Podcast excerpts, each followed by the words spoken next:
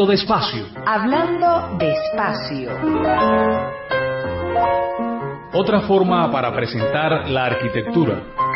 Otra forma de dialogar sobre arquitectura. Hablando de espacio, sin excepciones ni exclusiones. Un espacio para todos los que quieran saber y opinar de arquitectura y urbanismo. Magazine cubano de diseño, arquitectura y urbanismo en Habana Radio con los arquitectos Claudia Castillo de la Cruz y Orlando Inclán Castañeda. Hablando de espacio. Hablando de espacio.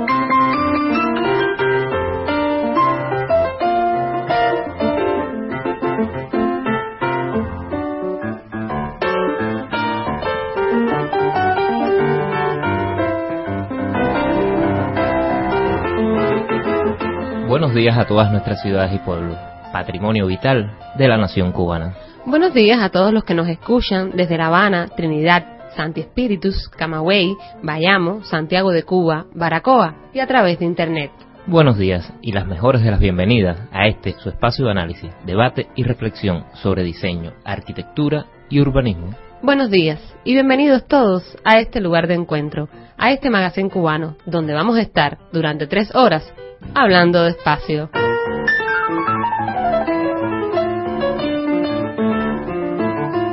Y hoy nos acompaña un reconocido arquitecto, profesor de varias generaciones, excelente comunicador gráfico, paisajista, diseñador, doctor, profesor emérito, toda una institución en las normas de representación.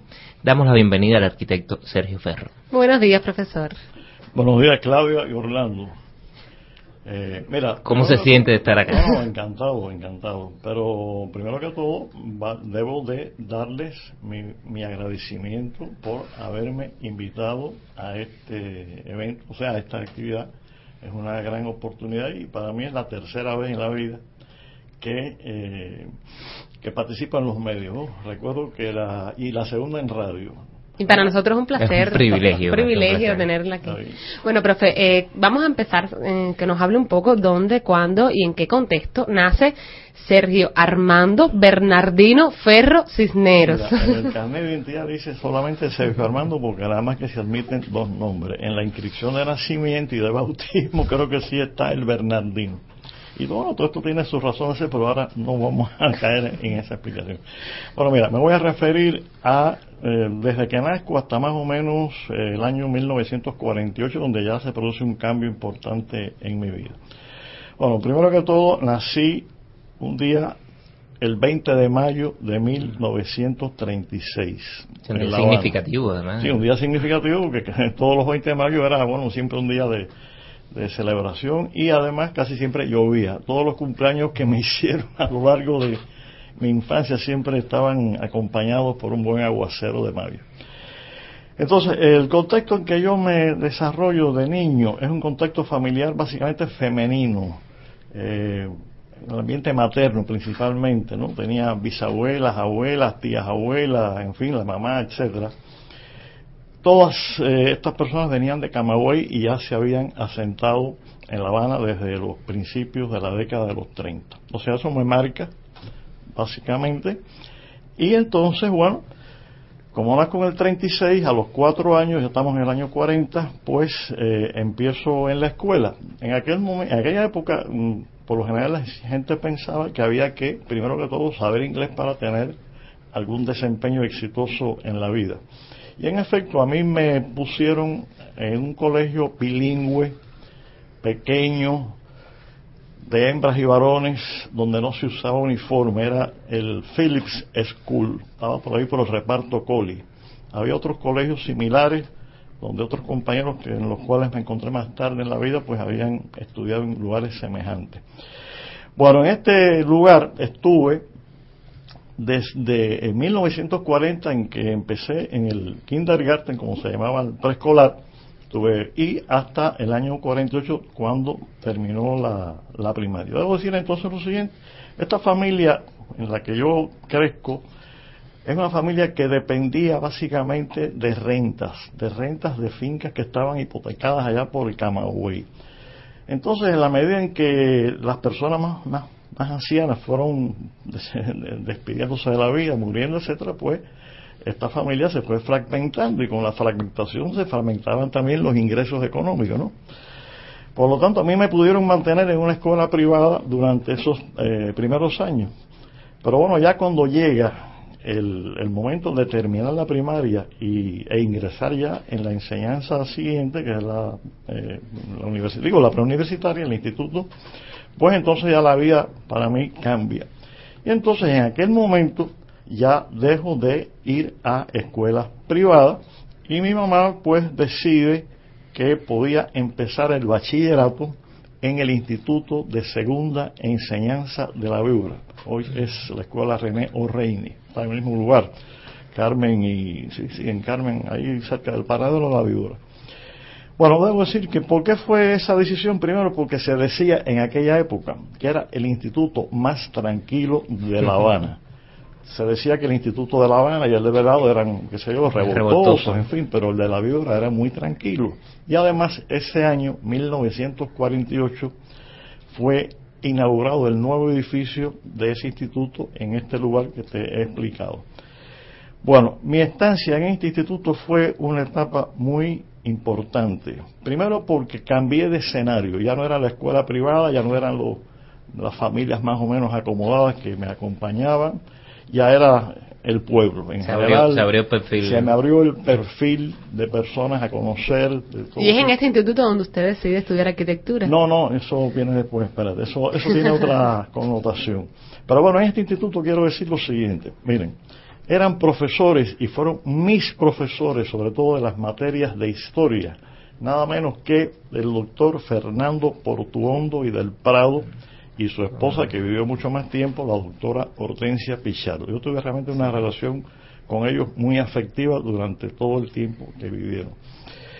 Y eso pues me, marcó, o sea, me marcó evidentemente sobre todo las clases de historias de Portuondo y de la doctora Pichardo.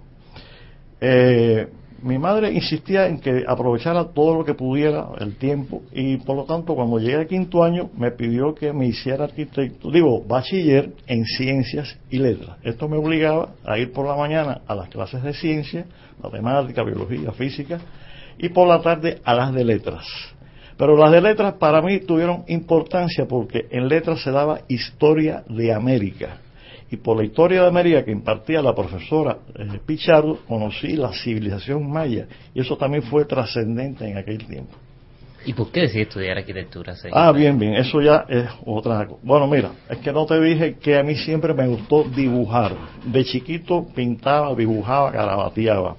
Y entonces, por lo general parece que a, los muchachos que les gustaba dibujar, pues la familia decía, tú debes, debes servir para arquitecto. O sea, me, me encaminaron hacia la arquitectura a partir de las habilidades que ya yo desarrollaba en el dibujo. Esa fue justamente la razón. Y habilidades, y habilidades que después se potenciaron muchísimo. Por supuesto, sí, sí, todo eso ya después fue. Pero además, además, en el año, yo estuve en el instituto desde el año 48 hasta el 53, pero entre el 50 y el 52 mi mamá me dijo que debía de estudiar también en San Alejandro.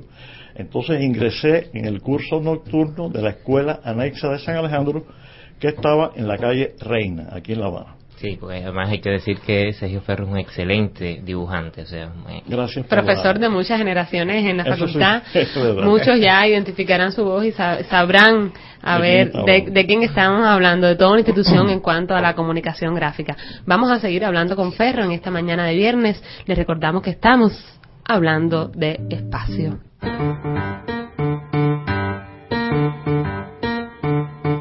Hablando de espacio, radiando arquitectura. Bueno, profesor, y ya nos habíamos, ya nos había dicho cuáles fueron sus inicios en, la arquitectura. Ya en esta etapa de estudiante, cuando ingresa en la, en la Facultad de Arquitectura, ¿cuáles eh, recuerda principales, principales influencias docentes y compañeros de aula más allegados? ¿En qué año, en qué año ahí vamos, vamos a explicar eso. Mira, yo subí las la escalinata de la Universidad de La Habana en octubre de 1953. Para mí eso fue un día muy emocionante, ese momento de estar subiendo por vez primera para ingresar en la Universidad de La Habana. Bueno, ahora, eh, los estudios de la universidad, en la escuela de arquitectura, que era como así se llamaba, lo de facultades mucho más recientes, tuve, tiene dos etapas. Una etapa que eh, dura desde el 53 hasta el momento en que la universidad cierra en el 56, casi con el desembarco del Granma. Después vuelve a abrirse ya en el 59, pero la escuela realmente eh, comienza sus actividades ya en el 60.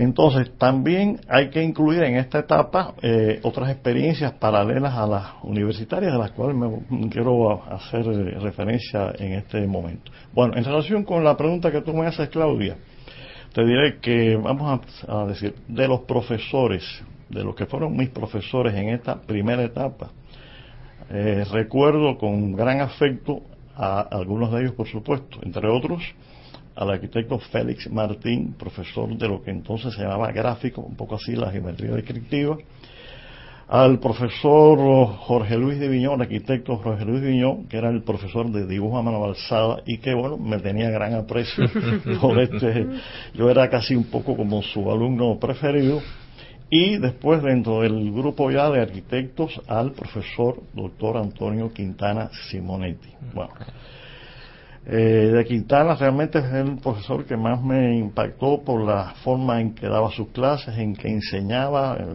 de, sus propias obras, pues le hacía que sus estudiantes participaran. Y en ese momento se estaba construyendo el retiro médico, el retiro, odontológico. El retiro odontológico. Eh, no, no, el retiro odontológico primero. Y después, desde el retiro odontológico, Quintana proyectó el edificio para el retiro médico, que era un concurso también. Bueno, entonces, estas son las personas que te digo que más me marcaron desde el punto de vista de la ausencia directa.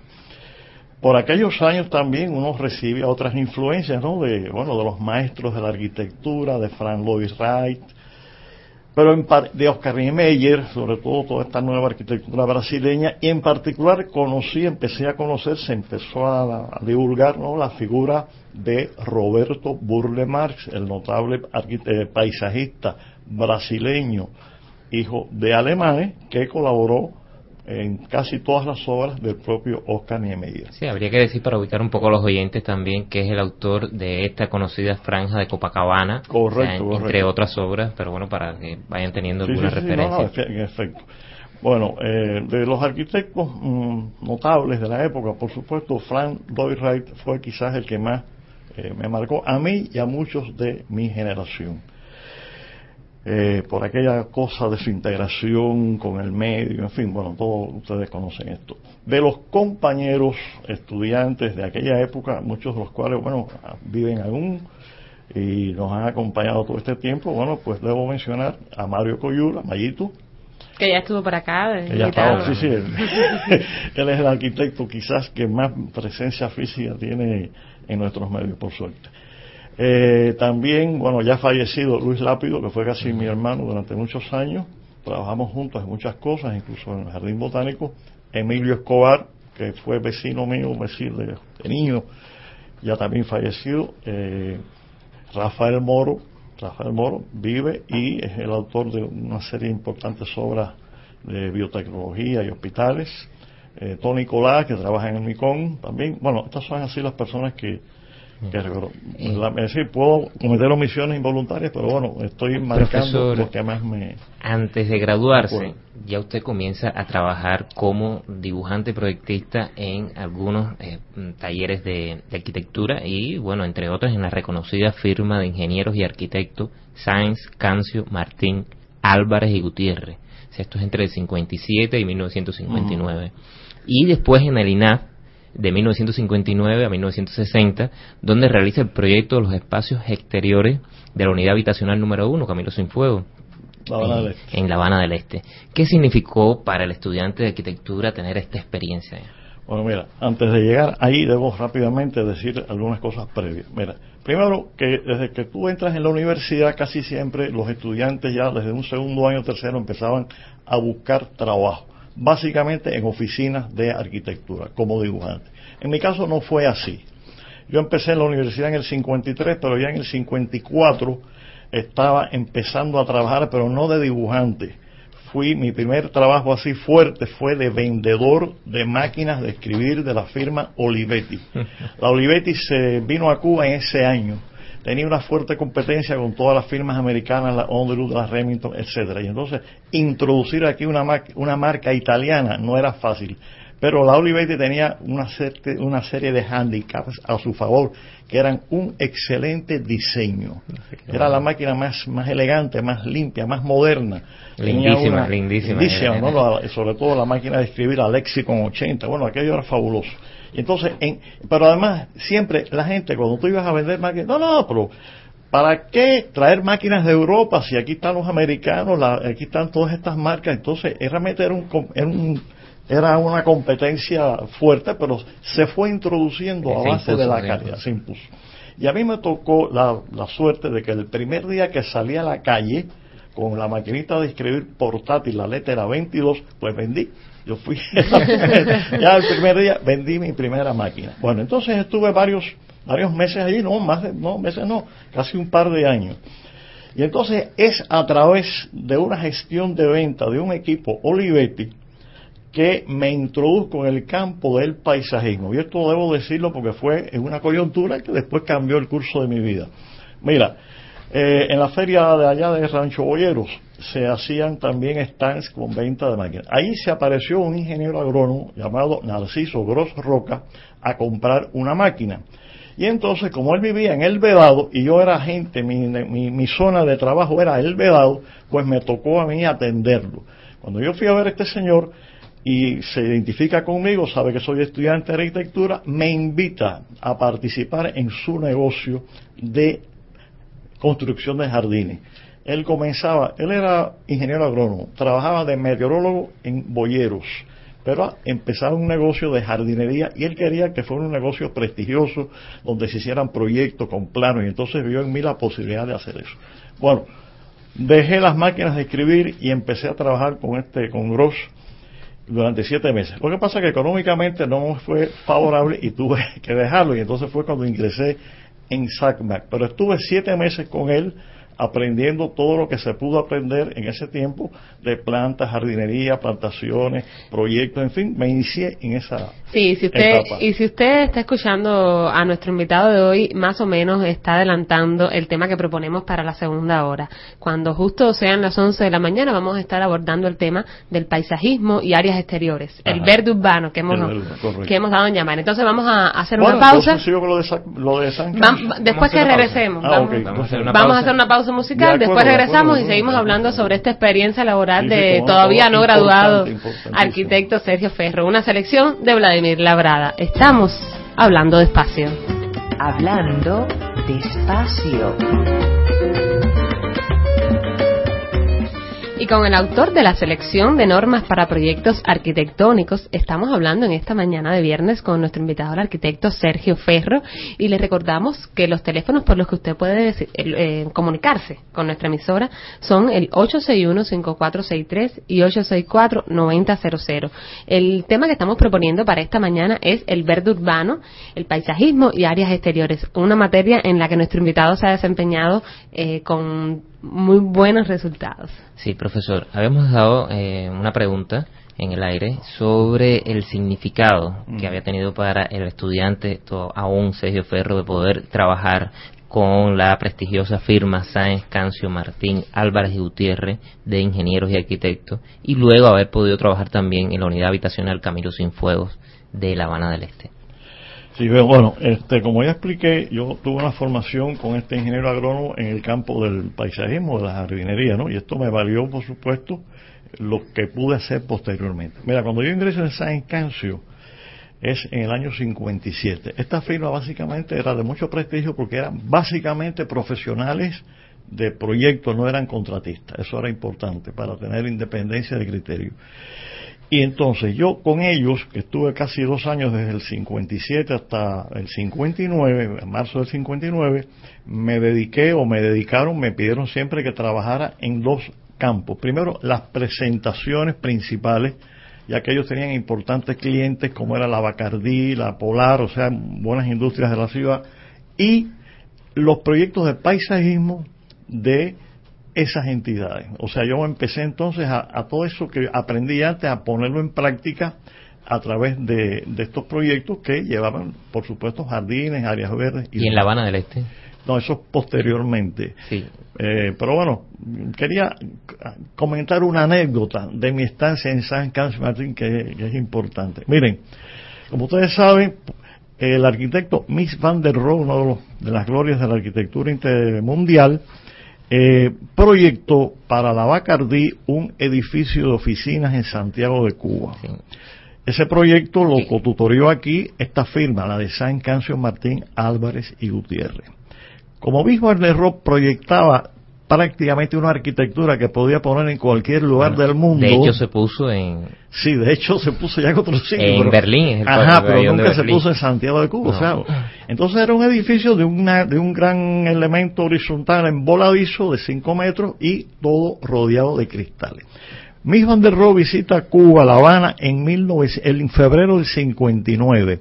Va a la oficina está departiendo con los directores de la empresa. Entonces le plantean que cómo debía de resolver el problema del sol que entraba por las cortinas, digo, a través de los cristales del edificio. Yo estaba en el taller y entonces me piden que le demuestre cómo es que el sol entraba en ese edificio y llego rápidamente, le hago unos estudios de, de luz y sombra y se lo llevan al poco rato viene la respuesta, pongan cortinas.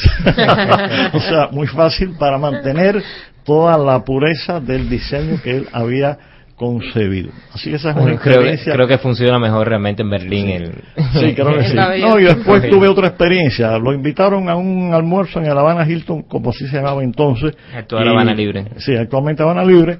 Y entonces eh, a mí me invitaron a participar como miembro de la oficina. Entonces yo, bueno, tuve la posibilidad de acercarme a mí y de preguntarle cosas, ¿no?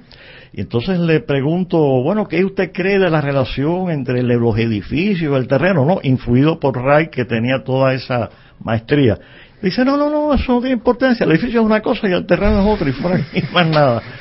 Bueno, Ferro, y ya entre el 59 y el 60, o sea, esta etapa en el Camilo Cienfuegos. Pero tan pronto triunfa la revolución y comienza el programa de lo que va a ser después la unidad Camilo Cienfuegos, que es La Habana del Este. Yo rápidamente dejo la oficina de San Cancio y decido irme para allá.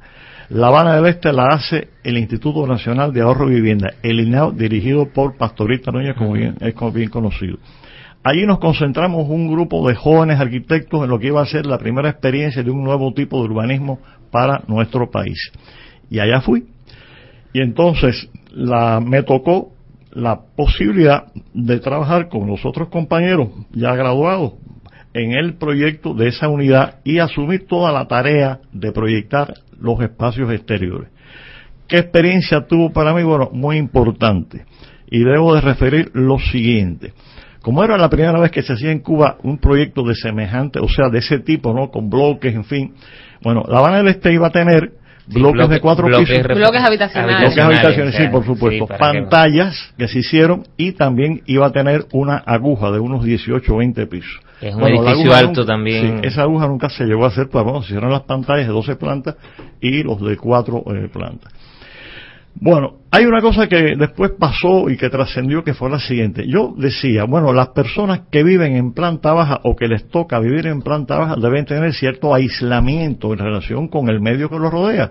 Entonces concebí la posibilidad de que todo edificio, toda vivienda en planta baja tuviera algún espacio propio a su alrededor con cierto nivel de privacidad.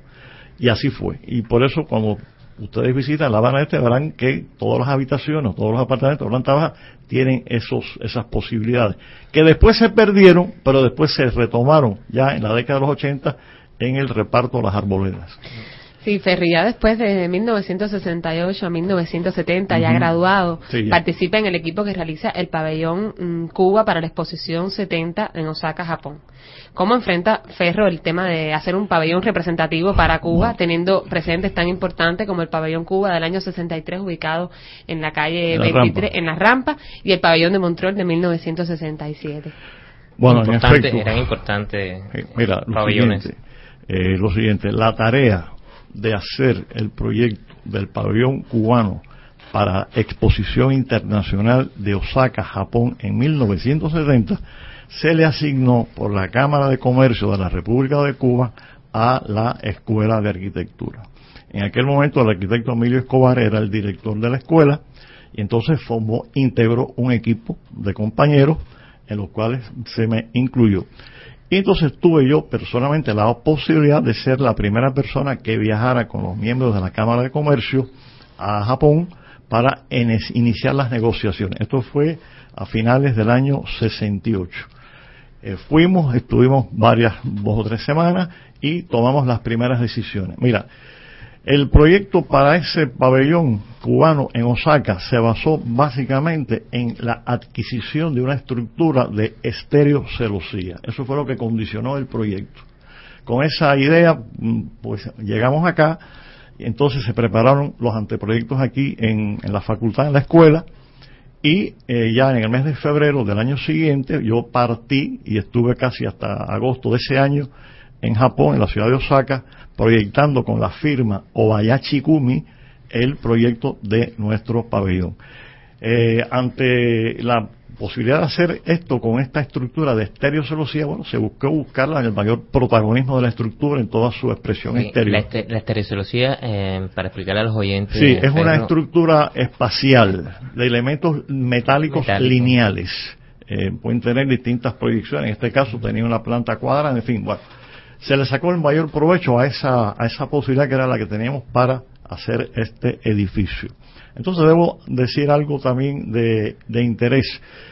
Eh, cuando ya se, o sea, el proyecto se elabora en la facultad y se hizo dentro de una de las aulas de la facultad, eh, los grandes salones que están al final del edificio una maqueta a un tercio escala natural de ese pabellón, o sea, de los interiores de ese pabellón para poder estudiar toda la información, todo lo que iba a ser el proyecto. Debo decir que un crítico de la época, creo que era británico, designó al proyecto como algo así, como dijo, habló de action architecture, o sea, arquitectura de acción, porque era un proyecto realmente muy explosivo, muy dinámico a partir de las estructuras estas que he mencionado. Sí, profesor, durante casi 20 años, de 1970 a 1990, realiza el proyecto de planeamiento general, obras de arquitectura y paisajismo del Jardín Botánico Nacional, donde se incluye Jardín Japonés, entre otras importantes obras. Un importantísimo y extenso trabajo, o sea, llevado a cabo. Eh, ¿Qué experiencia le define sobre eh, este tema a Sergio Ferro si realmente comienza ya a ser parte de esa línea de paisajismo que venía desarrollando y es esta la obra eh, prácticamente que, marca. Lo marca. Bueno, tienes toda la razón. Eh, fíjate, es a finales de la década de los 60 cuando ya el país está saliendo de estos primeros 10 años de revolución y entrando en una etapa ya de mayor estabilidad, que se deciden acometer para las ciudades, pensando por la capital, grandes espacios para la recreación y la cultura de la población. En este contexto surgen el Parque Lenin, el Zoológico Nacional y el Jardín Botánico Nacional. Para en el Parque Lenin, bueno, cuestión aparte, era un parque que se quería tener en poco tiempo, o sea, en corto tiempo, un par de años ya terminado para el disfrute de la población. No así el Jardín Botánico que tenía otras eh, otras especificidades, ¿no? Como es el hecho de que las plantas tienen que crecer y poco a poco desarrollarse hasta que alcancen su madurez. Bueno, para el jardín botánico se le designa también, en este caso, eh, por el Consejo de Estado a la Escuela de Arquitectura la tarea de proyectarlo, o mejor dicho, se le da a la Universidad de La Habana la tarea, a la Facultad de Biología, en colaboración con la Facultad de Arquitectura para la elaboración de los proyectos. Nos iniciamos en esta tarea varios compañeros, entre otros Luis Lapius, eh, José Plana, Pepe Plana, Gilberto Fundora y el que les habla. Fue una experiencia importantísima, principalmente por lo que representó de colaboración estrecha y fecunda con los biólogos. O sea, primera vez que trabajamos con otros especialistas, o sea, con los especialistas de las ciencias botánicas, de las ciencias naturales. Y entonces, bueno, eh, ahí empieza toda una especie de confrontación de ideas. De, eh, entre otras cosas, el jardín botánico tenía quizás un pecado original que era tener 600 hectáreas de superficie. Eso era un reto. Normalmente un jardín botánico de primera línea, por decirlo de alguna manera, no pasa de 100, 80 hectáreas. El de Cienfuegos tiene 80 hectáreas y es un excelente jardín botánico. Pero este era un jardín realmente muy grande. Eran varios jardines a la vez. Y entonces, en relación con esto, prácticamente fuimos entrando y saliendo, entrando y saliendo a lo largo de estos 20 años que tú citas.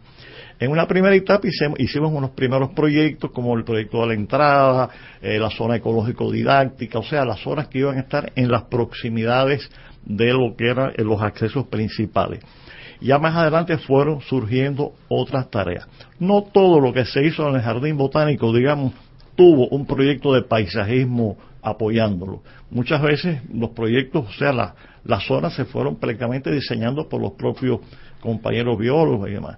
Pero bueno, la experiencia fundamental que se deriva de esto es la posibilidad de trabajar con otros especialistas para un fin común. Y ahora subrayo lo siguiente, años después de haber estado trabajando en el jardín botánico y leyendo un, trabajo hecho por el propio Burle Marx, en portugués por supuesto, eh, él decía lo siguiente, que sus amigos más personales, más íntimos, sus mejores colaboradores siempre fueron biólogos. O sea, esto lo dijo después de mi experiencia en este sentido, bueno, lo confirmó eh, Burle Marx en su libro ya referido. Y ya en la década de los 80 sigue esta experiencia en el trabajo de paisajismo, cuando realiza el Parque Regionales Carreras de Jaruco en el año 1983. Bueno, mira, debo...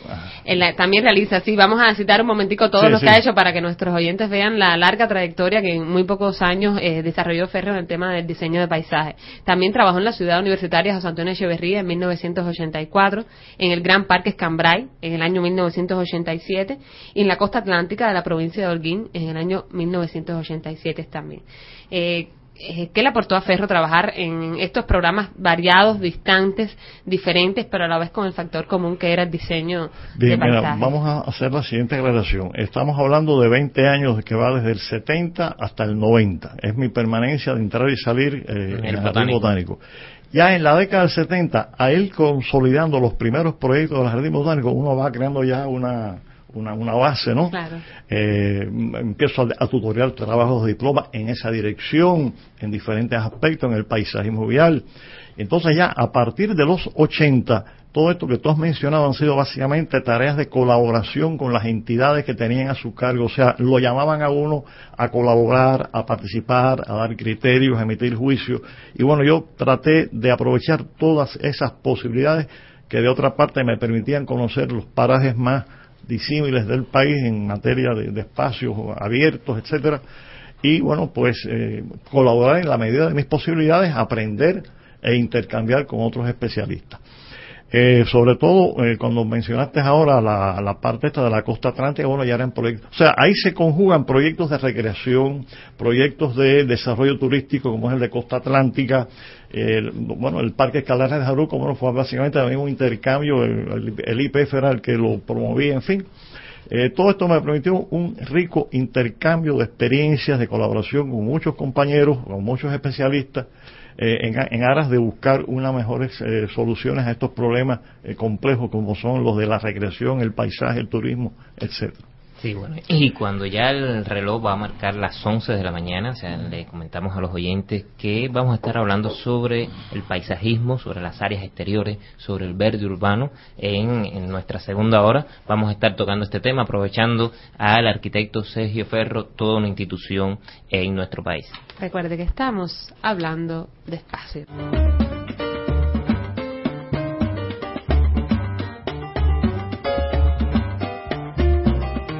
Habana Radio, hablando de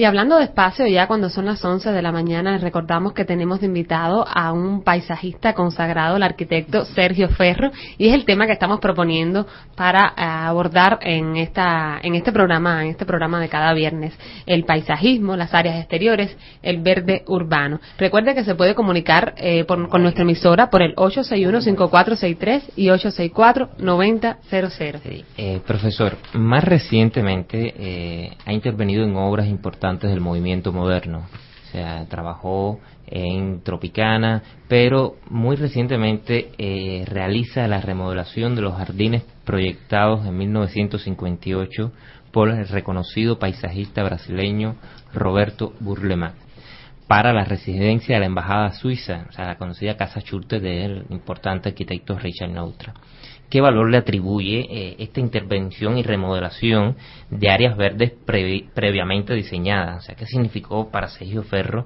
intervenir sobre la obra de Burle Marx? La mayor importancia. Mira, recuerda que cuando yo trabajé en San Cancio Martín, la firma esta de arquitectos ingenieros, fueron los la contraparte de la realización en Cuba de la obra de Richard Neutra, que proyectó la residencia, y de los jardines que proyectó Roberto Burle Marx. Era el año 58, creo, que estando trabajando en este lugar, nos llevaron a visitar la casa.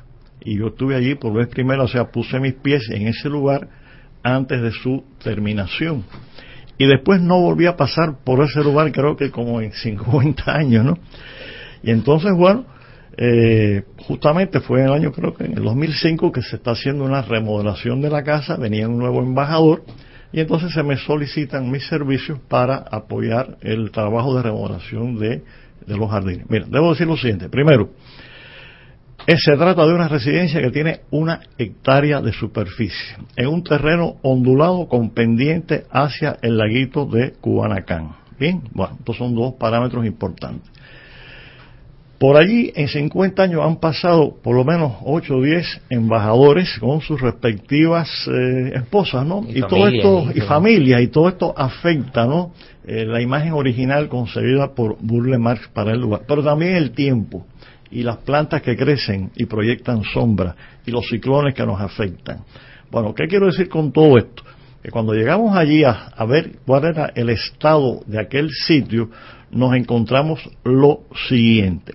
En los jardines se habían producido transformaciones originadas por los eh, usuarios, ¿no? o sea, los embajadores, la familia, etcétera. Por ejemplo, eh, en del jardín había un tinajón camagüeyano que a Burlemar nunca se le hubiera ocurrido eh, colocarlo. Pero un, más de un 20% de la superficie del jardín se había perdido prácticamente porque las plantas que Burle Marx sembró crecieron, crecieron y proyectaron sombra y al proyectar sombra, pues ya las plantas que estaban debajo ya no podían ser las mismas. Y entonces al no resistir la sombra, fueron desapareciendo. Y al desaparecer las plantas, la tierra queda suelta y se producen eh, procesos erosivos. Bueno, en estas condiciones, pues ya el jardín había perdido casi un 20% de su superficie. Pero además dentro del jardín se habían introducido otras funciones, ¿no? Como por ejemplo, criar gallinas, digamos, o tener una especie de estercolero o algo así, o compostero, en fin. Entonces, mira, la primera cuestión y de la cual yo hablé con el embajador, eh, le dije, mire, mi tarea aquí es de absoluto respeto por la obra de Burle Marx. Y lo primero que debemos hacer es reconstruir esto como Burle Marx lo concibió y proyectó. Y entonces así fue. Por lo tanto, el único, la única fuente de información que yo tenía en ese momento eran la revista Arquitectura de, la, de, la, o sea, de nuestra institución de, arquitectos, a la cual acudí a buscar los números porque esa obra, esa casa fue Premio Nacional de Arquitectura del año 59. Y ahí estaban las fotos de los proyectos originales, de cómo fue. Entonces, a partir de esas imágenes que vimos en esta revista, buscamos las ideas originales, cómo fue. Y la primera cosa fue rescatar los jardines perdidos, lo que estaba allá en esa zona erosionada en la cual prácticamente habían estado como, con un seto tratando de bloquear las visuales hacia ese hacia el fondo de los jardines. En fin, yo creo que se logró estos resultados. Debo decir que, y no ahora aprovecho para mencionarlo, que todo este tiempo que yo he estado trabajando en el campo del paisajismo, lo he hecho apoyado por, en este caso, por un compañero biólogo, el doctor Alberto Álvarez y de Saya, con el cual hemos compartido todos estos trabajos y en particular este de la de la Casa Chultes, o sea, de la Embajada Suiza, también eh, trabajamos conjuntamente en esto. Y entonces, bueno, felizmente se logró un buen resultado. Y debo decir algo más como al, año siguiente, o hace muy poco, se conmemoró el 50 aniversario de la construcción de, esa obra de Neutra, el año pasado, pues la oficina del historiador eh, promovió una exposición de los proyectos en la biblioteca, en el salón que está ahí en la biblioteca Martínez Villena, aquí frente a la Plaza de Armas.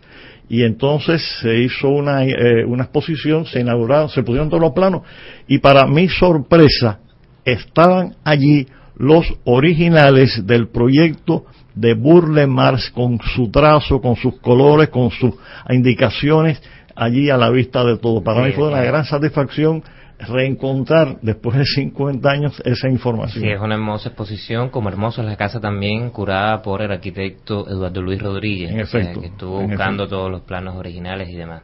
Bueno, vamos a, vamos a escuchar un tema musical y vamos a seguir hablando sobre, sobre este tema tan interesante como es el paisajismo, las áreas exteriores, el diseño de paisajes. Recuerde que estamos hablando de espacio.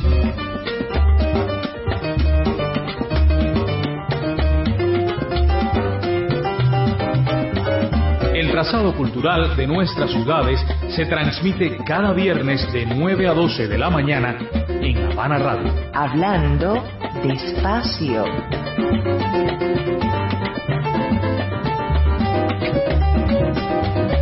Bueno, con el doctor profesor eh, profesor emérito Sergio Ferro hemos estado conversando en esta mañana y continuamos, continuamos conversando sobre el paisajismo, las áreas exteriores, el verde urbano.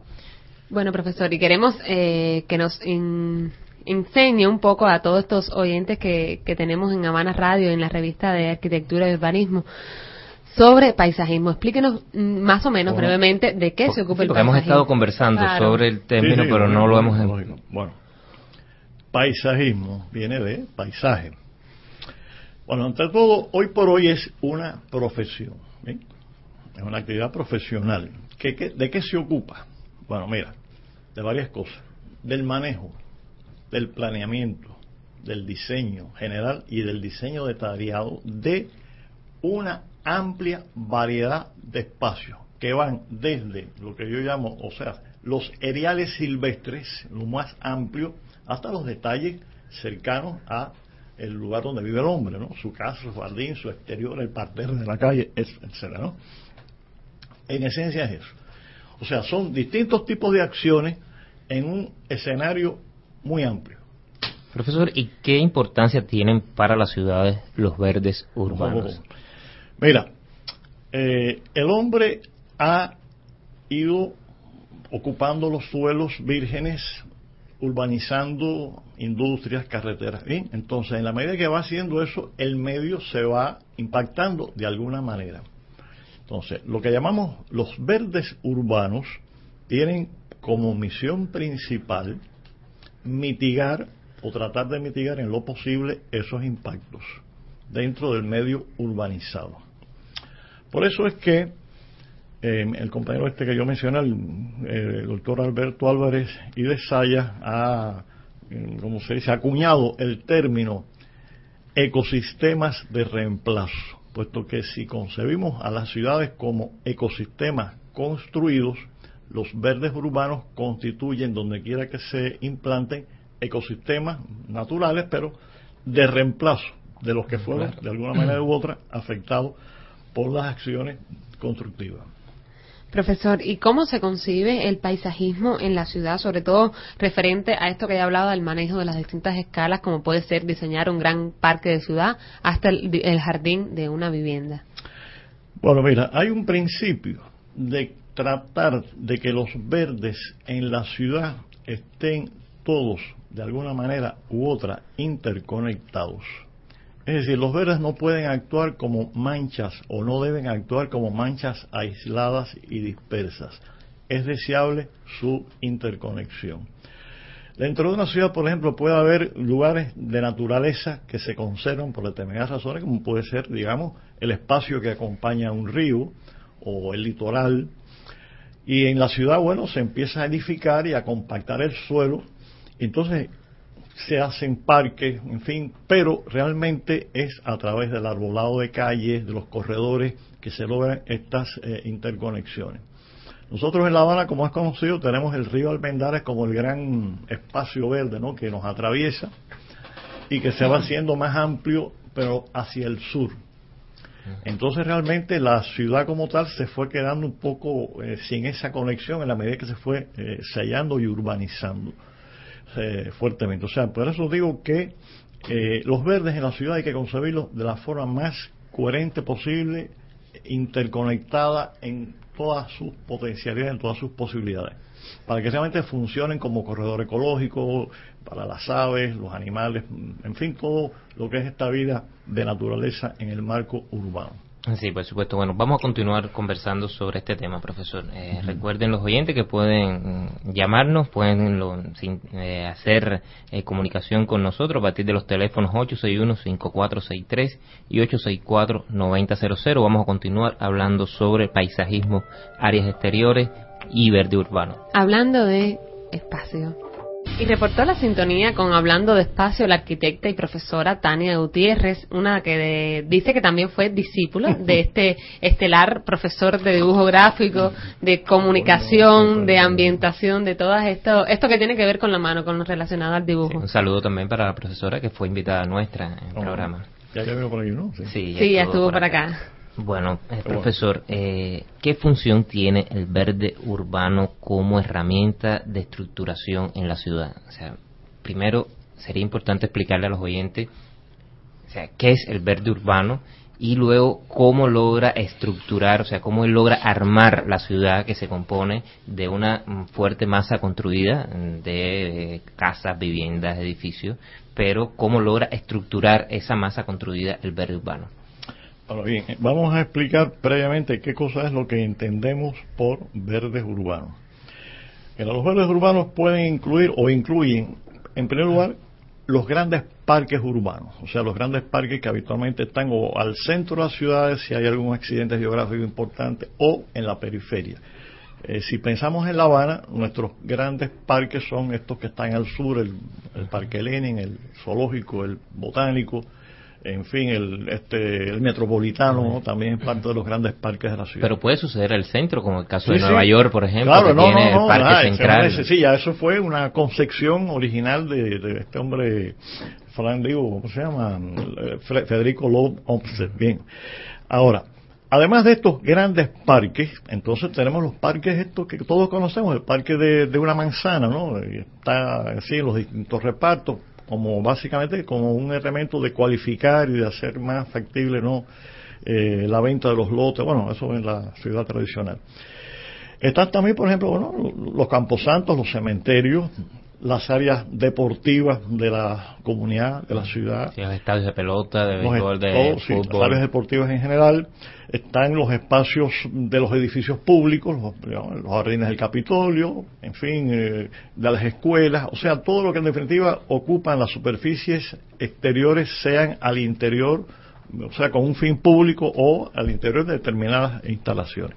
Ahora, todas estas manifestaciones de, lo, de verdes urbanos se dan a veces de forma conectada, a veces de forma dispersa. Pero entonces el elemento articulador de todas estas estructuras que pueden estar o no dispersas son los, o sea, lo que yo diría el arbolado urbano, el arbolado de calle, o sea, el verde a, a lo largo de los corredores, de las avenidas, de los cursos de agua, o sea, de todos estos elementos de conexión. De ahí la importancia que tiene para la ciudad su arbolado de calles y que eh, realmente resulta un elemento que a veces eh, entra en conflicto con otra serie de instalaciones, básicamente las redes técnicas aéreas o subterráneas. Y también la situación que tienen los suelos y la situación que tienen las especies que se seleccionan. Realmente en este sentido hay que prestarle la mayor atención a este problema.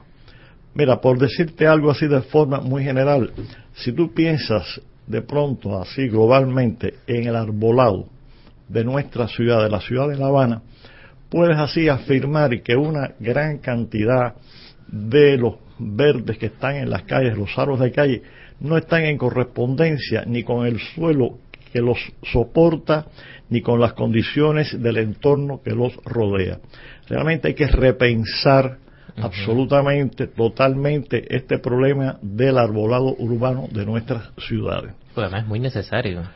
sí, yo eh, justamente en ese sentido estoy en este momento dirigiendo un trabajo de doctorado que lo está haciendo la arquitecta profesora Larisa Castillo sobre el tema de una estrategia para la renovación del arbolado urbano de la ciudad de La Habana, tomando como estudio de caso, caso de estudio, el, la zona del Vedado. O sea, estamos trabajando porque realmente se hace necesario. Toda una serie de acciones que yo personalmente he tratado o he estado tratando de hacer en los últimos años están dirigidas en ese sentido. Porque para mí tiene esto la mayor importancia, porque es un lugar realmente donde se generan diariamente muchos conflictos. Y esto tiene que ver también con las condiciones climáticas donde nos encontramos. Entonces, ¿sabe lo que significa el paso de un ciclón? Entonces hay que prevenir, hay que estar alertas y no venir de pronto unos días antes de que venga un evento meteorológico a producir las las podas estas traumáticas que habitualmente a las que habitualmente son sometidos los árboles de las calles. pero además poder contar con ellos para poder pasear bajo el sol simplemente que nos azota durante casi todo el año, o sea, es un privilegio, o sea, convierte a una ciudad muy, o sea, eh, convierte a la ciudad en una ciudad amable poder tener estos árboles y poder caminar bajo esta sombra. Así mismo. Bueno, y vamos a, seguir conversando sobre el diseño, diseño de paisajes, sobre el verde urbano, sobre la importancia que tiene el verde desde nuestro jardín hasta los grandes parques en la ciudad. Recuerde que estamos hablando de espacio.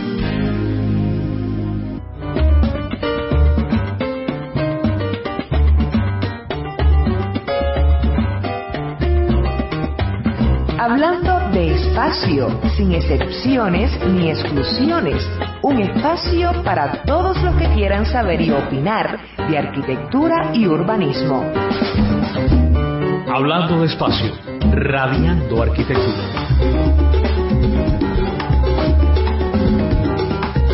Bueno, y con el arquitecto Sergio Ferro hemos estado conversando, continuamos hablando sobre paisajismo, áreas exteriores, el verde urbano.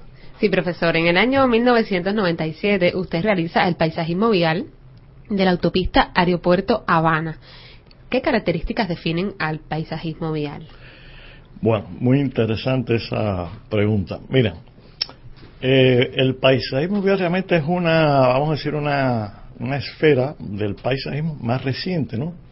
Eh, realmente se origina en algunos países europeos, en Alemania, sobre todo en la, época anterior a, la guerra, en los Estados Unidos, en Inglaterra son los países que más atención le dieron a, esta, a este tipo de, trabajo. En el año 1970, el arquitecto ya fallecido Mario González eh, preparó una monografía que tituló El paisaje vial, dando a conocer eh, esto, ¿no? En qué, consistía y qué contribución, o sea, cómo esto contribuía a elevar la seguridad de la conducción en la vía y del disfrute visual por parte de los eh, usuarios, de los pasajeros. Entonces, justamente en ese mismo momento estábamos nosotros trabajando ya en los proyectos para el Jardín Botánico Nacional y aprovechamos la oportunidad de tener una, una conexión vial desde el Parque Lenin hasta la entrada del Botánico, por su entrada principal y por su entrada de servicio, entonces se prepararon unos proyectos, primeros proyectos, creo que fueron los primeros proyectos de paisajismo vial que hubiéramos hecho hasta ese momento, justamente para acceder al Botánico Nacional. Ahora, ya después de eso y de esa primera experiencia, bueno, surgieron ya otras experiencias. Eh, en nuestro país, en los últimos años, el desarrollo de las autopistas, bueno, tuvo realmente un peso muy importante. Y hay algunas con más o menos resultados. Miren, si ustedes viajan de La Habana a Santa Clara por la autopista nacional, realmente se van a encontrar que es una, es una vía que tiene tangentes muy largas, eh, no tiene realmente ese, esa, vamos a decir, esa cualidad que tiene esa misma autopista cuando saliendo de Santa Clara ya se dirige hacia más hacia el oriente. Por ejemplo, el tramo que va por la provincia de Villa Clara y de Santi Espíritu realmente es muy interesante por la, el relieve, eh, las grandes curvas, el paisaje que lo va enmarcando. ya en la carretera central.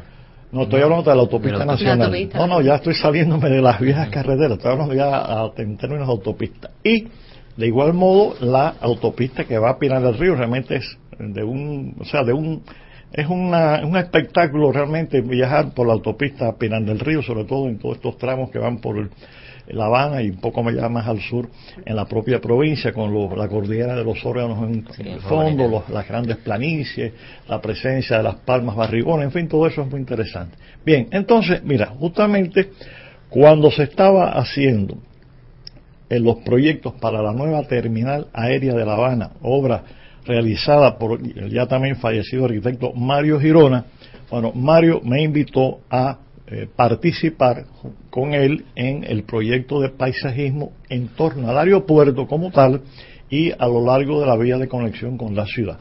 Y estuvimos él, incluso el compañero que yo te mencioné, Alberto Álvarez, estuvimos casi un año y pico, casi dos años insertados en la oficina de proyectos de Mario Girona en la propia terminal aérea, o sea, allá en Boyero, haciendo los proyectos de paisajismo para esta vida. Entonces, como experiencia concreta, debo explicarte lo siguiente. Cuando llegamos allí, los ingenieros estaban haciendo las áreas de aparcamiento de la terminal.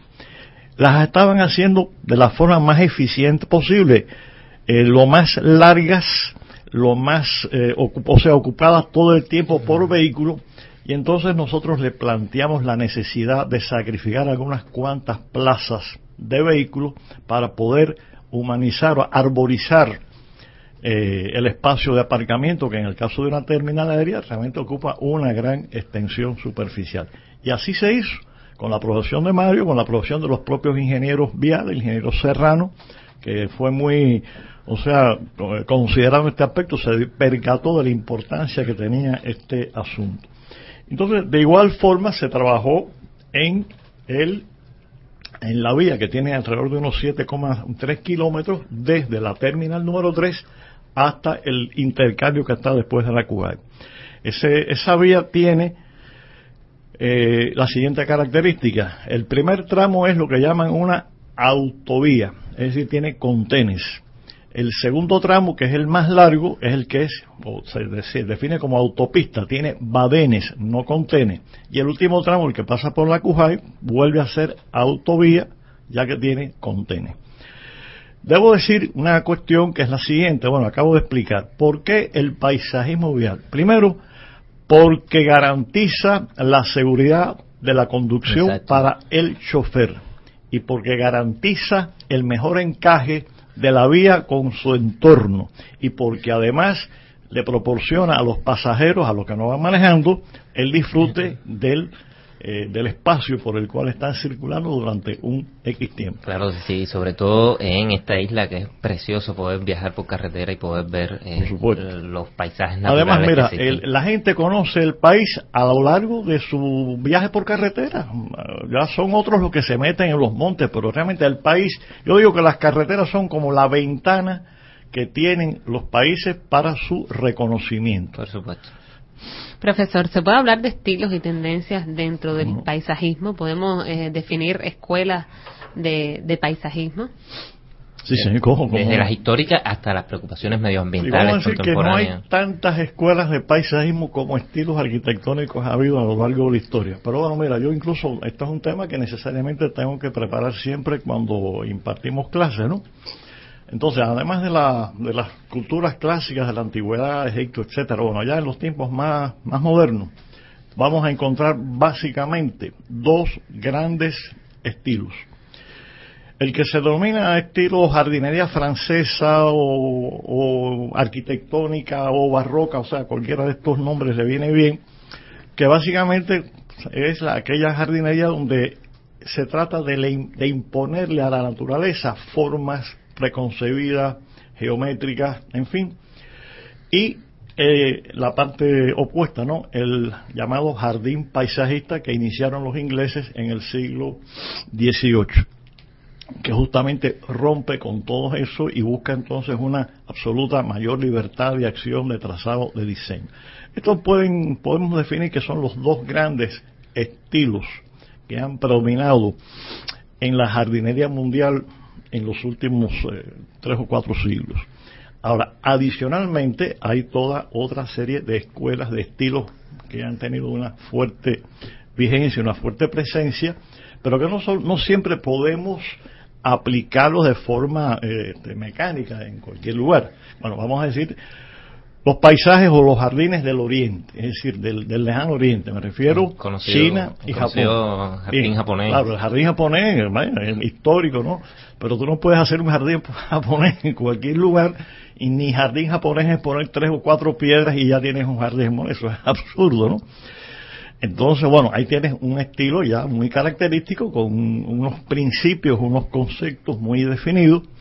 Y también tenemos lo que la jardinería que se practicó, eh, digamos, por el Islam, ¿no? Es decir, en el sur de España, ¿no? Que es también llamado el jardín del desierto, el jardín de los eh, lugares áridos, en el cual los jardines se encierran para eh, una, una vida más íntima, una contemplación, el uso del agua como reflejo para ampliar las dimensiones del espacio. Y esa es justamente la jardinería que de alguna u otra manera, a través de los colonizadores, nosotros heredamos. O sea, podemos decir que el estilo que se nos trajo de Europa a nuestro país fue justamente lo que se hacía en este sentido en Andalucía, o sea, en las regiones del sur de España. Sí, con el arquitecto Sergio Ferro les recordamos que estamos hablando en esta mañana sobre el verde urbano, sobre el paisajismo, sobre las áreas exteriores, sobre todo lo concerniente a este, a este aspecto tan importante como puede ser la vegetación en la ciudad. Estamos hablando de espacio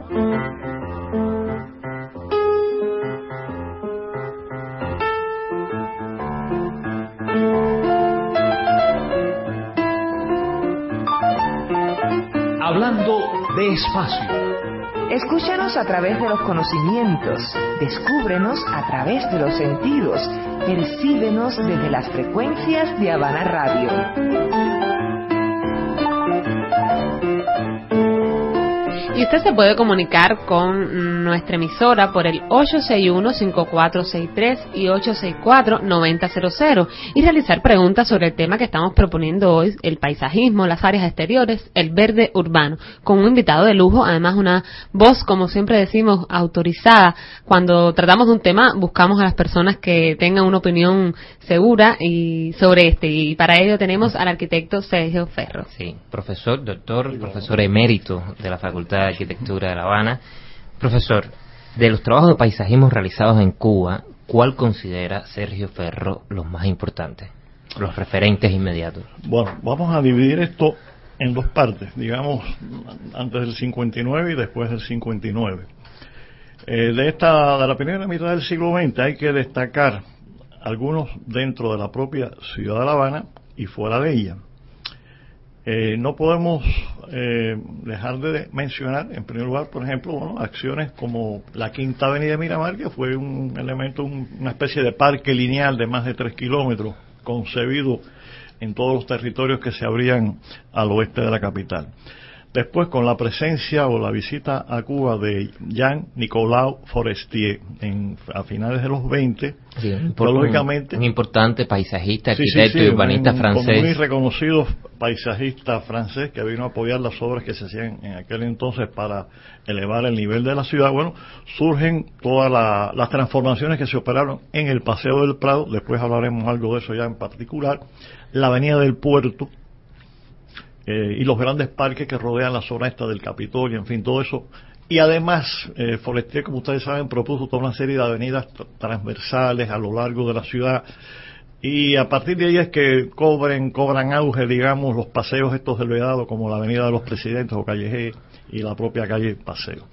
Bueno, todos estos son o fueron en su momento importantes acciones paisajistas de carácter urbano, más bien parques lineales, incorporadas a la trama de la ciudad. Ahora, también hay que mencionar que algunas de las industrias, digamos, cerveceras de la ciudad generaron en sus alrededores importantes parques, los jardines de la Polar, y los jardines de la Tropical. Mira, de los jardines de la Tropical realmente están algo abandonados, pero conservan todavía esas obras fabulosas inspiradas en la obra que hizo eh, Gaudí en Barcelona, en el Parque Güell, ¿no? bien conocido por todos. sea, no hace mucho estuve por ahí, realmente me quedé maravillado de ver cómo aún todavía se conservan, esas edificaciones de los jardines de la tropical. Creo que eso hay que potenciarlo porque son poco conocidos estos aspectos. La gente usa, piensa en los jardines de la tropical, pero piensa en las fiestas, las verbenas, pero estas cosas no se, prácticamente se desconocen, no se habla mucho de ellas. Y también, y también creo que de este periodo anterior, hay que mencionar, para mí también fue algo así que descubrí la vez primera que estuve por ahí, los jardines que hizo el millonario este norteamericano Irene Dupont para su residencia de Varadero.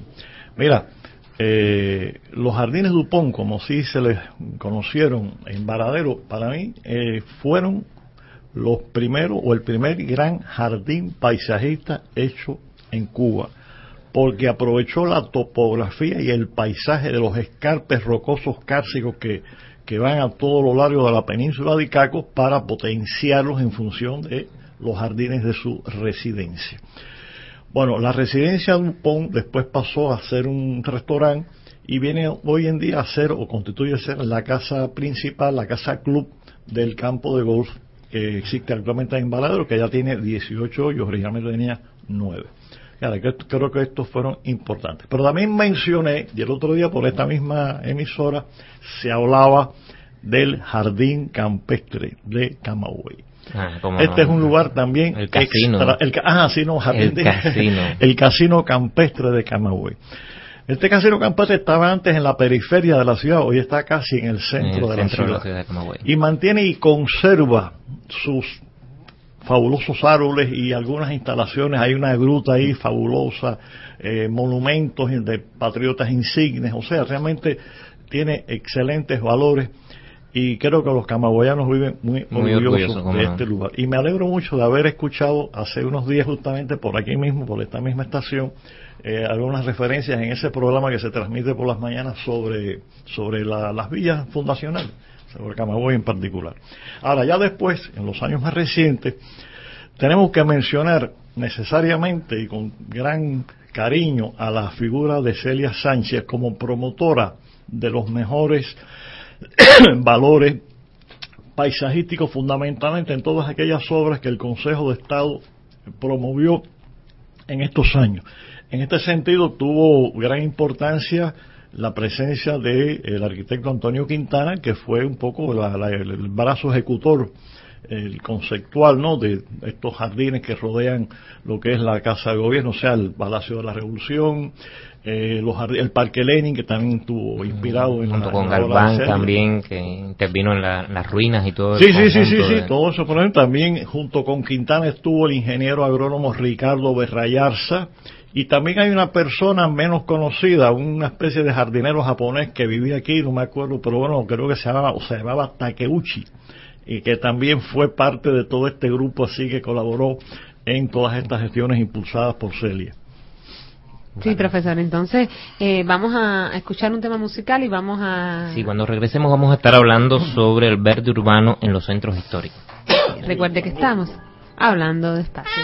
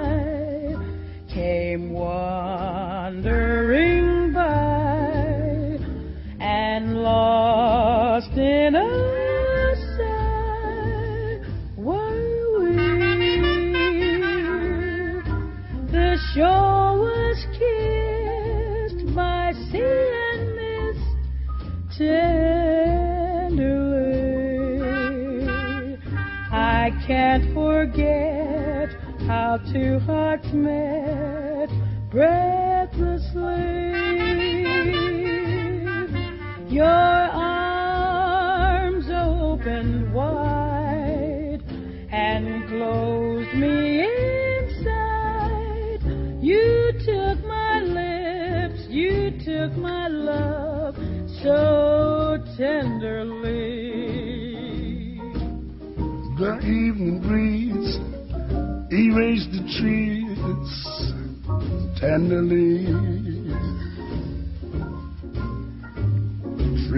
breeze, embrace the breeze tenderly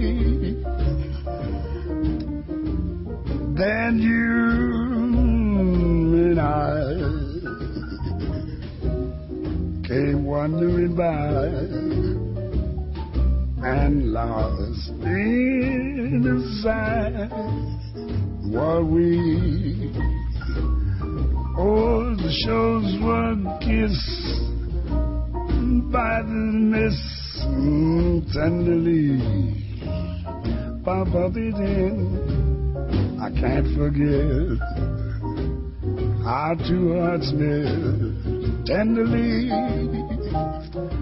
Baba da da your arms open wide and close me inside. You took my chops away from bops tenderly.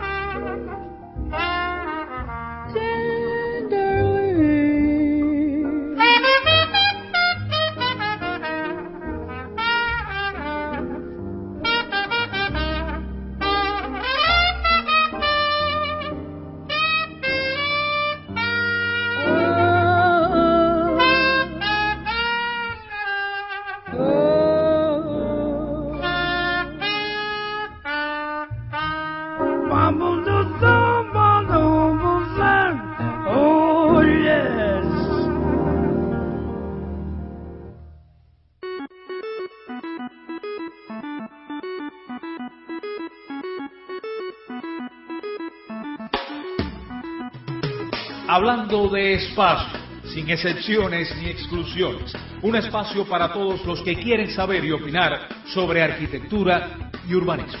Diversidad radial para conocer nuestras ciudades y pueblos. El espacio es criterio, la arquitectura pensamiento, la trama urbana plenitud. Hablando de espacio en Habana Radio.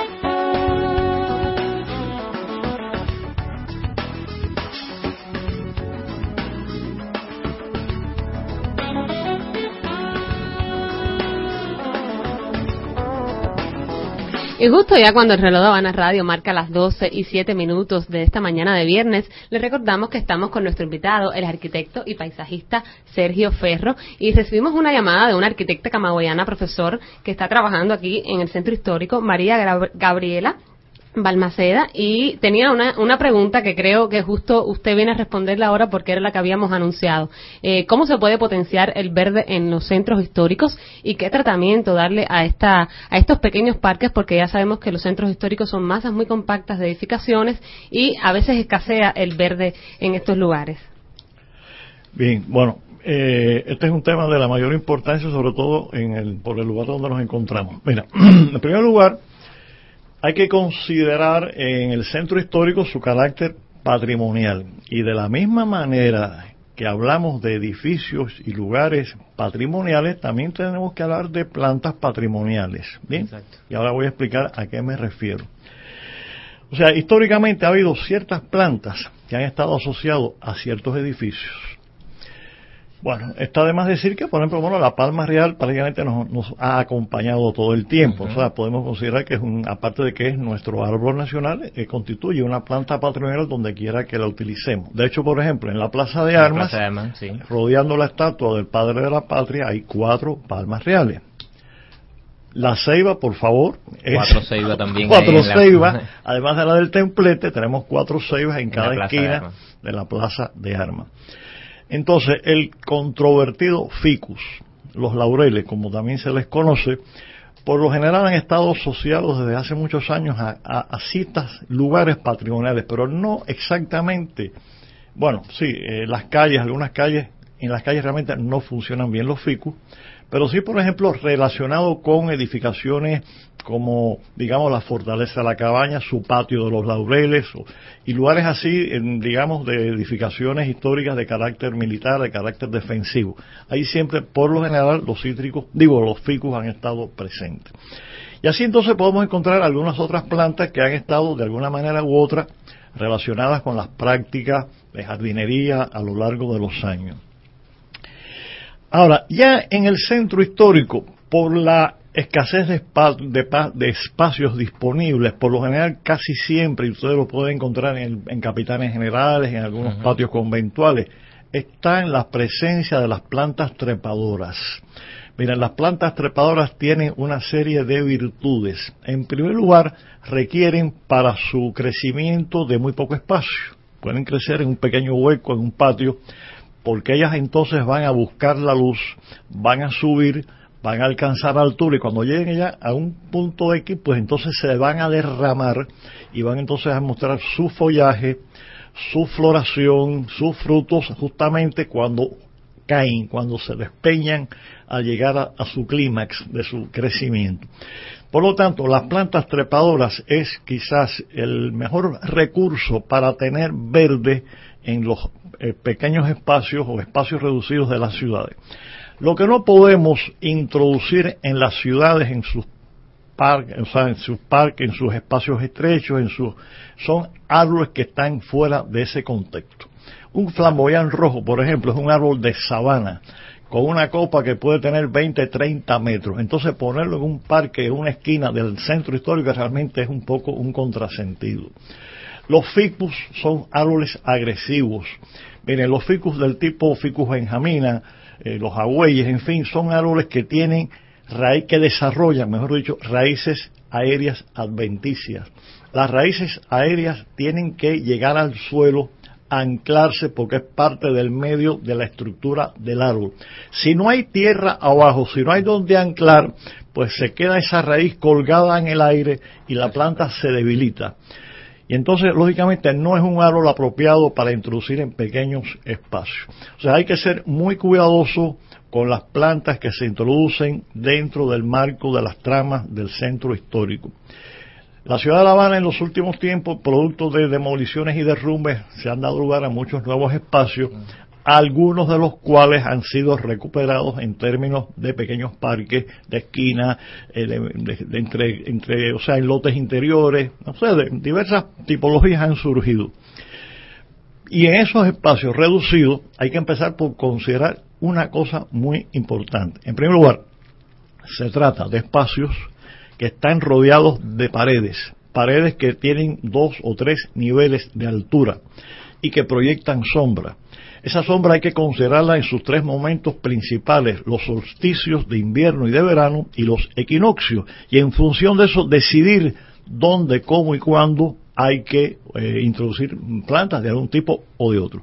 Vemos con mucha frecuencia y de forma errónea en lugares de este tipo que han surgido en el centro histórico plantas arbóreas a muy corta, digamos, a cortísima distancia de paredes sometidas a la proyección de la sombra que proyectan estas paredes, árboles con copas que son inaceptables para espacios reducidos, árboles cuya corpulencia no acepta o no permite que realmente estén en estos lugares o que afectan a otros que lo pueden rodear. O sea, hay que ser muy cuidadosos. Y de igual forma, y para terminar este aspecto, como dije, hablé de plantas patrimoniales. Bueno, mira, hay una serie de palmas, de estas que llamamos palmas modernas, palmas finas, tipo Adonidia, el tipo la palma Vichy, o sea, que realmente consideramos que son como palmas modernas, porque aparecieron en nuestra ciudad ya a partir de la década de los 50, asociadas a las edificaciones del, del movimiento moderno.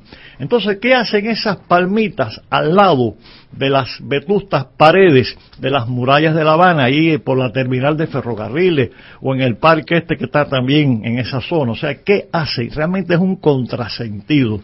¿Qué hacen las palmas washingtonia, palmas de los desiertos de Baja California, en la punta, por ejemplo, ¿qué hacen? Que lo pongan los, eh, que la ponga la, oficina de intereses en sus jardines hasta que se les seque. Bueno, eso es un problema de ellos, no de la ciudad. Pero palma washingtonia robusta en el parque de la punta es absolutamente inaceptable. Igualmente te diría de los cocoteros. Cocotero es un árbol de costa arenosa. Entonces no puede pensarse que pueden haber cocoteros en las faldas del castillo del Morro, eso es absurdo porque por dónde llegaron, flotando por dónde.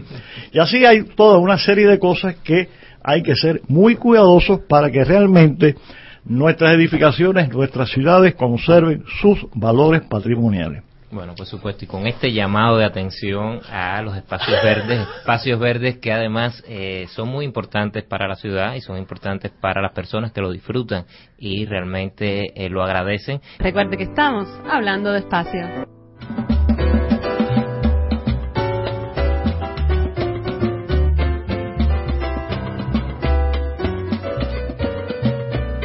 Diversidad radial para conocer nuestras ciudades y pueblos. Hablando despacio en Habana Radio.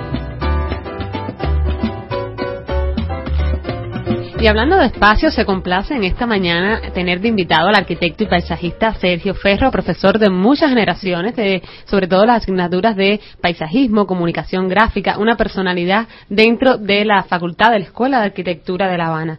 Le recordamos los teléfonos por los que puede sintonizarse y hacer la pregunta, emitir un criterio o simplemente saludar a nuestro invitado. Lo puede hacer por el 861-5463 y 864-9000. Bueno, profesor, ¿y cómo podemos eh, cuidar cuidar y proteger estos espacios verdes en los centros históricos. O sea que además cuesta tanto trabajo eh, que se desarrollen las plantas, que logren prender. O sea, ¿cómo podemos entonces la protección? Mira, es importante la pregunta que estás haciendo por lo siguiente. Normalmente los pequeños parques estos de, de la ciudad, pequeños, medianos o hasta grandes, como el Parque Central, tienen lo que llamamos superficies ajardinadas, o sea que tienen algunos tipos de plantas, árboles, arbustos, herbáceas, rastreras o algo así. Entonces, mira, en las zonas de gran afluencia de público, de fuerte intensidad de uso, no es posible pensar en que podemos proteger las superficies ajardinadas de estos lugares mediante la siembra simplemente de setos recortados más o menos. Las personas lamentablemente van a alterar esta situación, los van a atravesar y van a deteriorar estas superficies ajardinadas. Lo correcto que se ha hecho más en varias ocasiones es que las superficies ajardinadas en estos lugares estén debidamente protegidas con cercas de porte bajo, bien diseñadas para garantizar su estabilidad. Junto a estos elementos de cierre, de protección, pueden haber entonces asociados a estas superficies verticales de baja altura algunas plantas arbustivas, podadas, recortadas, en fin, hay muy bueno, hay buenos ejemplos.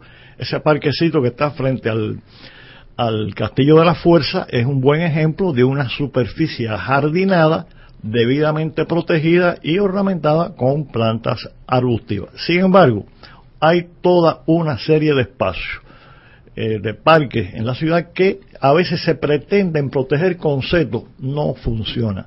Hay que pensar realmente en invertir en este tipo de elementos que es parte del mobiliario urbano, que son los cierres de protección.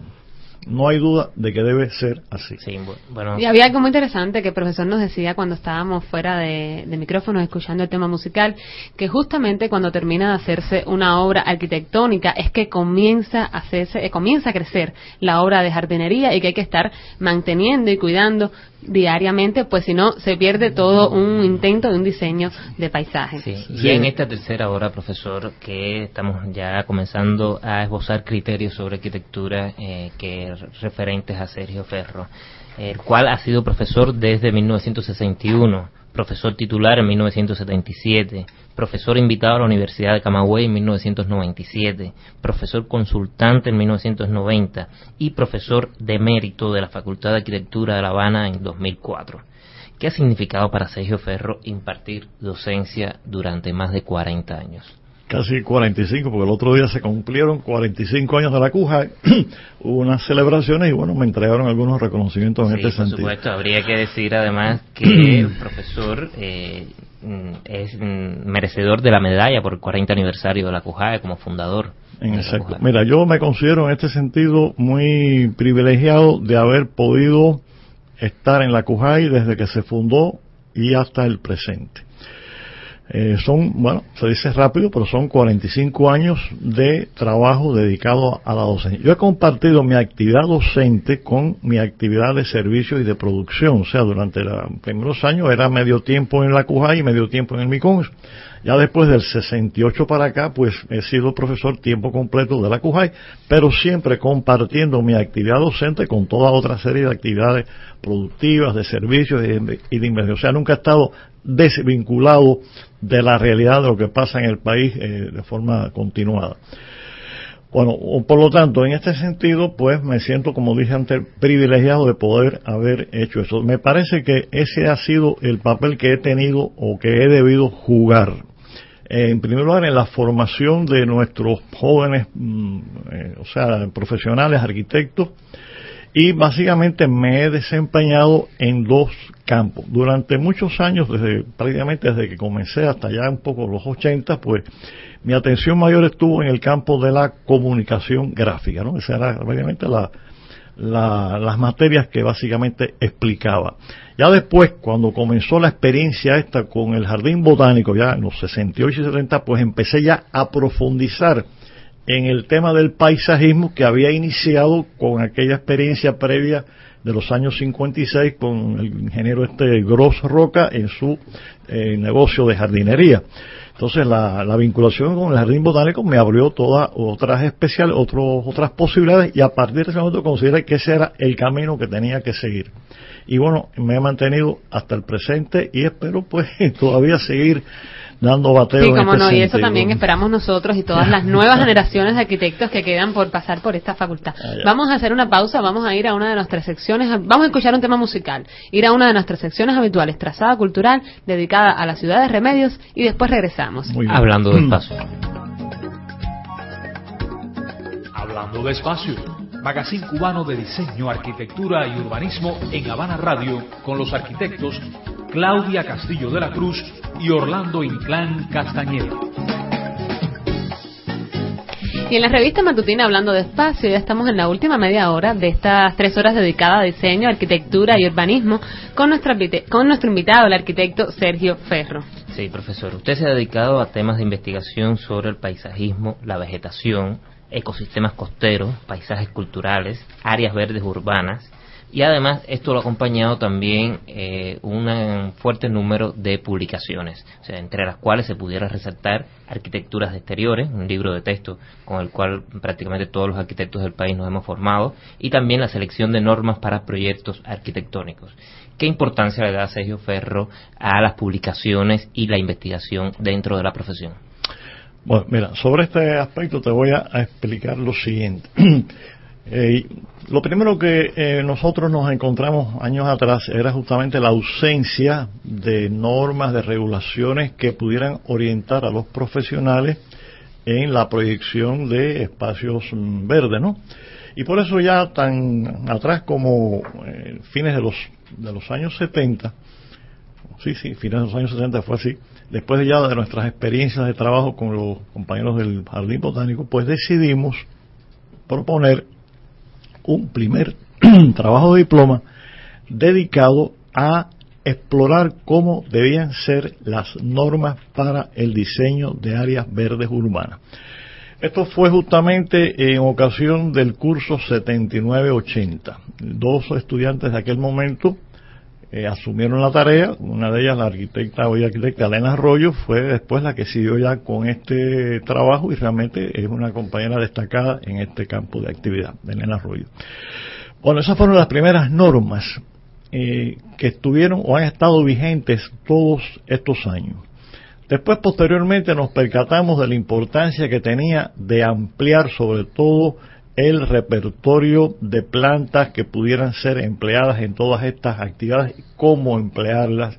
Entonces fuimos trabajando en ampliar lo que hemos conocido como la tabla para la selección de árboles, para los trabajos de paisajismo. En esto hemos trabajado, trabajado muchos años o sea, durante varios años con la colaboración del ingeniero agrónomo Ricardo Berrayarza, ya fallecido. Y bueno, justamente ha sido en este campo de la búsqueda de información para eh, mejorar y ampliar eh, las normas de áreas verdes donde hemos concentrado estos esfuerzos. Pero también hay otro campo que es el de las cuestiones de los paisajes costeros. Me voy a explicar lo siguiente. Cuando comienza todo este el periodo especial y paralelamente empieza la explosión acelerada del turismo y sobre todo el turismo de sol y playa, pues comienza entonces la construcción masiva a lo largo de los distintos polos que se fueron abriendo en el país de instalaciones costeras. Mira, en aquellos primeros años de la década del 90, incluso en nuestras publicaciones, en nuestros medios, podías leer cosas como esta. Hay que reforestar las playas, porque hay mucho sol, hay que sembrar masivamente en las playas. Esto es realmente un disparate mayor, porque como bien dicen los biólogos, las playas tienen lo que pueden tener, no lo que uno quiera imponer. Y así, por ejemplo, bueno, son conocidas las experiencias de la siembra de casuarina que en un momento fueron justificadas para enmascarar las costas contra posibles agresiones. Pero esto después trajo tremendos problemas de tipo ecológico, ¿no? Y además de destrucción de las playas, por nada perdemos unas cuantas playas de arena por la siembra masiva de casuarina. Bien, bueno, superado esto, viene entonces cómo diseñar eh, las instalaciones costeras, las áreas exteriores de las instalaciones costeras. Entonces, este concepto de que hay que reforestar las playas era absolutamente absurdo, ¿no? Ya esto fue demostrado posteriormente. Entonces, nos dedicamos un tiempo a estudiar estos problemas. Yo recuerdo haber participado con biólogos y con otros especialistas en visitas que hicimos a los polos que se estaban abriendo al sur, al norte de, de Caibarien, o sea, la zona esta de los Cayos de Santa María, etcétera, buscando nuevas respuestas y alternativas para estos nuevos problemas. Igual que el tema de los pedraplenes, un feo, todo esto ya es bien conocido, pero sobre todo nos interesaba el trabajo de diseño de paisajes en las nuevas instalaciones costeras, digamos, eh, la callería Jardines del Rey, los callos de Caibarien y Santa Clara, en fin. Y en este sentido, pues hicimos algunos trabajos, pues, los cuales se han dado ya a conocer.